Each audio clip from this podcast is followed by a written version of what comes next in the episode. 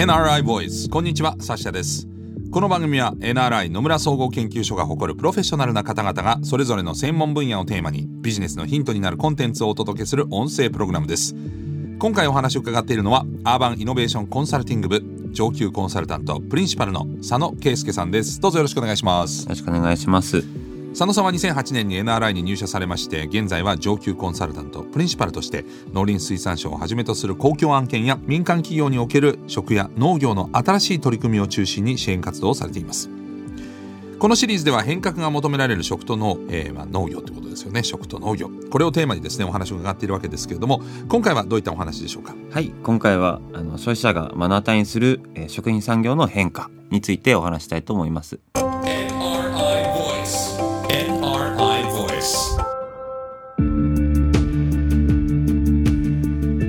前回は佐野さんフードビジネスを取り巻くトレンドの全体像について NRI が考える食産業の7つのトレンドっていうのをねリストアップしていただきましたけれども。そして今回はその中からデジタル新技術による生産性向上や業界再編についての、えお話をですね詳しく、えしていただくということですが今日はタイトルはあの変化を目の当たりにしているというところでもあるんですけれどもあの食産業はこれまで以上に激しく変化しているということになるんでしょうか？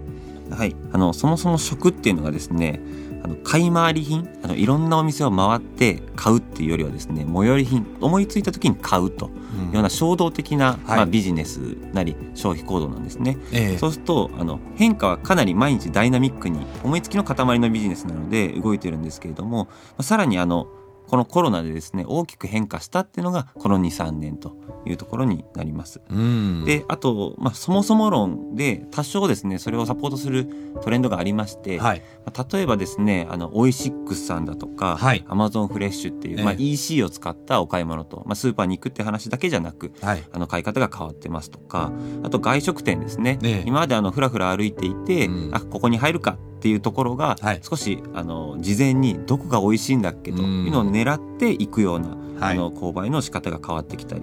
あともっとあの根本的なところに行くともうお買い物に行けなくて共働きでというところで、カットした野菜を提供するですとか、うん。まあ、ミールキットを提供するっていう、まあ、新しい商品っていうのも出てきているというところです。それお話を伺ってるとあのーまあコロナ禍で生活が変化したことも大きいですけどと同時にその前からその、えっといわゆる技術開発、まあ、特にデジタル化、えーそしてみんながスマホを持つようになった、うん。えー情報共有できるようになった？この辺がなんか起きそうですね。そうですね。あのやっぱり情報発信するっていうのは食にとって重要で、うん。その場が、まあ、スーパーだとか店頭ってはい。いうところが限界だったんですよね。うん。そのコミュニケーションがデジタルであの前段階からできるもしくは後段階でもできるっていうのは非常に、あのまあ、ビジネスのやり方が変わるきっかけになったと思います。さらにそれがコロナで進んだってことですか？はい、外に出なくなりましたんでコミュニケーションが、まあ、ウェブ上になりましたと。えで消費者さんも妄想して買い物しなきゃいけなくなりますので、うんあの考えるというところで何を買おうだとか、うんどう買おうっていうのが、うんまあ、一歩前進したっていうのが直近だと思います。あとその外に出たとしてもなんか非接触とかそういうのも結構意識するようになりましたよね。なるべくこう触らないとか。あおっしゃる通りですね。あのセルフレジのことだと思うんですけれどこうセルフレジって昔から、まあ、存在はしていましたと、はいはい。ただあの使う側からすると面倒くさい。袋に詰めてくれるんだったら詰めてもらった方がいいですよね。でそれがコロナになってそっちの方がいいよねというようなトレンドになったっていうのがかなりの勢いでセルフレジ店舗最近で言うと無人化店舗とな形で許容される社会になったかなと思います。じゃあ本当にこの非接触っていうのは2020年2021年の最もこう身近な消費者に近いところの食のトレンドと言ったらいいんですかね。おっしゃるとりです。あの業界側からすると人手不足って言葉で昔から存在してたんですね。なるほど。あのレジに人を立たせられないと、はい。それをどうしようっていうのが、うんあのセルフレジの脈略だったんですが、うんそれが消費者からも求められるとな形になったと思います。なんかちょうどそのタイミングでレジ袋の有料化もあったじゃないですか、はい。それもなんか一つ加速させたかなという。どうせ自分の袋を結局自分で入れなきゃいけないんだったらセルフレジでいいやみたいな。あそうですね。おっしゃる通りであのただセルフレジとプラスチックバッグの有料化は違う脈絡で出てましてただ原因はコロナなんです。うん。でコロナでこう世の中がこう、まあ、閉鎖的になりましたと。うんであの健康ですとか方や環境とかはいあの意識がすごく高まったんですね。その時にあのプラスチックバッグの有料化が入って、うんはいそれはあのいいタイミングではい入ったそうですねはい流れと。で、まあ、スーパーからするとコスト削減になりますんで、うんあの業界トレンドとマッチしているというところかなと思います。なんか本当にこううまい具合に一致した感じですねおっ。しゃる通りだと思います。えーまあそういう意味で本当に飲食業に大きな変化が、えー見られたということですね。まあ外食とか見てもそうですか？あそうですね外食でいうと先ほどあの小売で言えばオイシックスさんっていうのはあったと思いますけど、あのまあ、出前館さんですとかウーバーイーツあの、まあ、結果としてそういうのが普及したんですが、はいあの背景論さっきのあのセルフレジと同じように業界背景でいうとぱりそこもまず人手不足でうん店舗を開いて、はい。料理を作る方もいればサーブする方もいらっしゃいますよね。うんあの非常に人が集まりにくいというのが悩みだったんです。でええプラスあの都心部中心に不動産価格が上がっていて、はい。面積が取れないと。っうん。ていう中にあのもうその場で食べなくてもいいんじゃないのとサーブはまあ、ウーバーなり出前館さんがうん。やってくれていいんじゃないのうんっていうのが、あの世の中的に OK になっていったというのはあの飲食業界にとって、まあ、もちろん今コロナ禍で売り上げ足らなくて困っていらっしゃいますけどあの次のまあ業界にまあシフトしつつあるっていう大きなきっかけだと思います。ゴースト店舗も増えましたもんね。そうですね、え。あの私の知り合いであの冷凍食品のビジネスやってる方いるんですけれどこの最近で中小冷凍食品業者さんが増えたと、えへえ。まあ、あのゴーストキッチンもそうですよね、はい。あのもう店頭で料理もしない。はい。冷凍食品が送られてきて、うん。ちょっと加工してチンして出すだけ。だあからああ。の裏ではあの冷凍技術みたいなのが支えてる。へ今の話で言うとその冷凍のものが届くだけじゃなくてその調理する手前のところのものを頼んで、えーまあこれあの例えば、えー地方になかなか行けなくなったので地方支援とかふるさと支援も含めてなんかその食材を取り入れてでそれを自宅で調理するみたいなあります。そういうのも増えませんかあね。の多分今一番有名なのはパンスクさんっていう、まあ、会社なんですけど、えあのパンのサブスクなんですえね。えそれはあの各地方のええパン屋さんのパンを、あの彼ら独自の技術で冷凍して、えー月にまあ数回お届けすると。うんそれはあの旅行で行けなかった、はいまあ、地方の有名なものが東京に出てくる、まあ、出てきた方のあり方。を少し変えてるかなと思います。なるほど。あとどうですかねこうその先ほどの環境に対する意識が高まったっていうこととつながると思うんですけど、まあ、SDGs の広がりもあってこうフードロスとかそういったところもかなり、まあ、店舗側も意識してるし消費者側もかなり気にするようになったと思うんですけど。そこはですね個人的にはまあまだあのマーケットにはなりきれてないかなあとそうですか。思います。行政で言うとですね農林水産省さんが緑の食料システム戦略っていうのをですね、発表されていて、うん有機食品を増やしましょうとか、はいあのそういうことをまあ旗印にしてるんですけれど、こうやっぱ食産業ってあの、まあ、今あの劇的な変化はっていうのは全体テーマでやってますけれどサプライチェーンでできてますんで、作って加工してお届けするとうんいうところを全部変えていくので時間がかかるんですよね。はいなのであの消費者意識が多少芽生えてきたけれどもそれをマーケットにする術がまだなかなかないというところかなと思います。あの SDGs の流れで言うとその例えば代替肉とか代替タンパクみたいなところはどうですか？あのこれもマーケットでいうと日本は遅れてます。そうですよね。あの海外でいうと、まあ、ビーガンがいらっしゃってお肉じゃなくて野菜を、はいでそこであのお肉風な、うんまあ、野菜原料はい。という話があってもともとマーケットありました。はい。で日本は代替肉ってマーケットはないんですけど、うん。豆腐だとか、はい。納豆っていうマーケットは昔からあってそうですね。代替をタンパク。そうそうですね。はい。はい。でそこが海外からもちょっと注目されていると、うん。あの輸出でいうともう納豆とか、えー豆腐っていうのはかなりあのグローバル商材はい。なんですけど、あの日本だともうちょっと進化して豆腐ハンバーグうんとかありましたよね、はい。らそこまでは日本も来てますと。でそれをあのお肉から代替肉までいくかっていうと、はい。あのもう少し時間かかるかなと思います。うん。でもまあニュースになってるということは気にはなってるし話題にはなってるんですかね。例えばちょっと高級ハンバーガー屋さんとかに行くと必ずビーフだけじゃなくて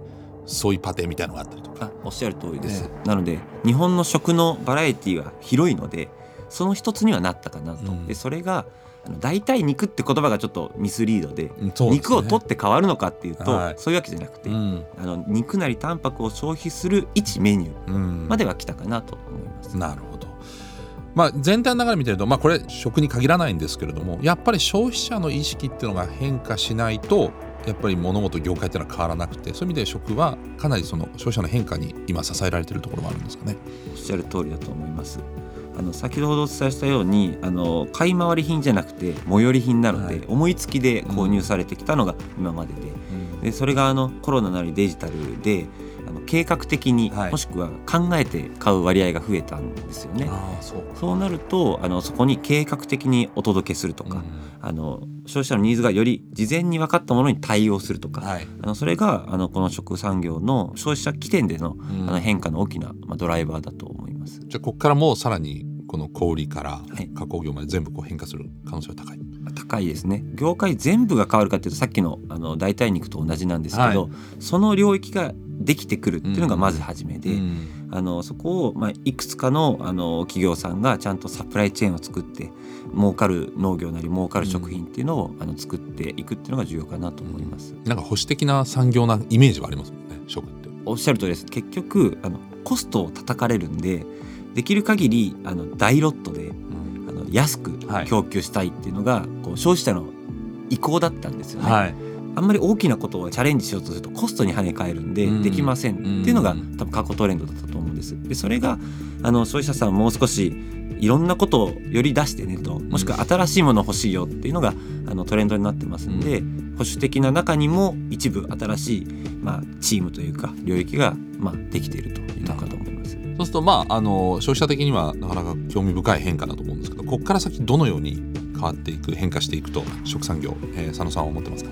業界がまあ食の中にもいっぱいあるんですけれど、えー、まあ、まずあの消費者さん目線で言うと外食さんなり小売さん、はい、で外食さんってあのそもそもですね結構またこの店潰れたかみたいのが、はい、あの世の中いっぱいあると思うんですけど。回転が早いところとかありますね、はい、はい、もうそれがまさしくあの最寄り品。要はこの通りで気づいてもらえるかみたいな世界なんですけれど、はい、あのまあ、それがよりこうどこが流行ってる流行ってないっていうのが分かり始めますんで、はい、あのそれをちゃんと捉えてですね、うん、あの店舗をすぐまあ、変えられる、うん、居抜きっていうのが一時期流行ったんですけれど、うん、提供するものをどんどん変えていけるような業態っていうのが外食上は必要になるかなと。であの小売さんってところで言うと今都市部ですとかは、はい、あのまあ、イオンさんセブンさん中心にあのビジネスがもうかなり河川化してますと。で次の論点は地方。あのまあ、地方のパン屋さんの話さっきありましたけれども、はい、あのじゃあそれがどうやって地方だけで食べていけるのか、うん、あのその場合はやっぱり地方のあの、まあ、供給拠点化になってですね、はい。ええ、あのまあ、ここを、まあ、ストックポイントなり消費者が集まる場にしなきゃいけませんと。うん、でかたや東京なり大阪とどうやってつながるかっていうのも、まあ、同時に考えなきゃいけないっていうのが小売さん。はい。あとまあまた話したいと思うんですけど日本の場合卸売業がかなり重要なプレイヤーになってまして、はい、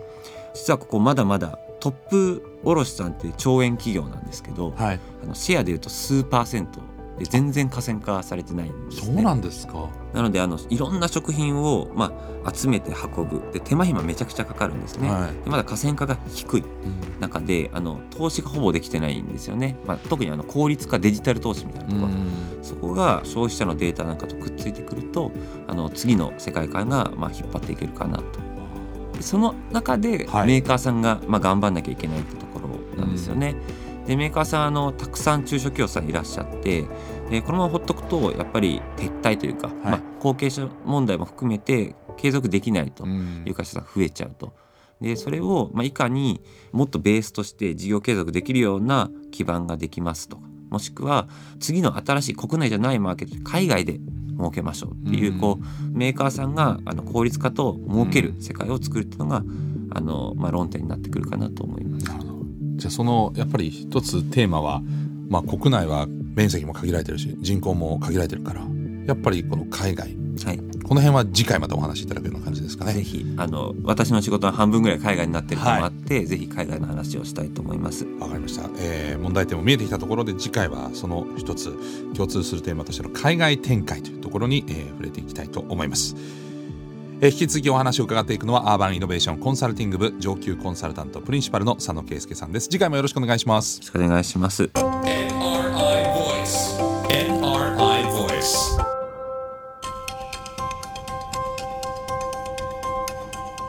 NRI Voice この番組はアップルや Google などのポッドキャストのほか NRI のウェブサイト内からもお聞きいただけます。NRI Voice で検索してチェックしてください。引き続き変革が求められる食と脳。これをテーマにお話を伺っていきます。ナビゲーターはサシャでした。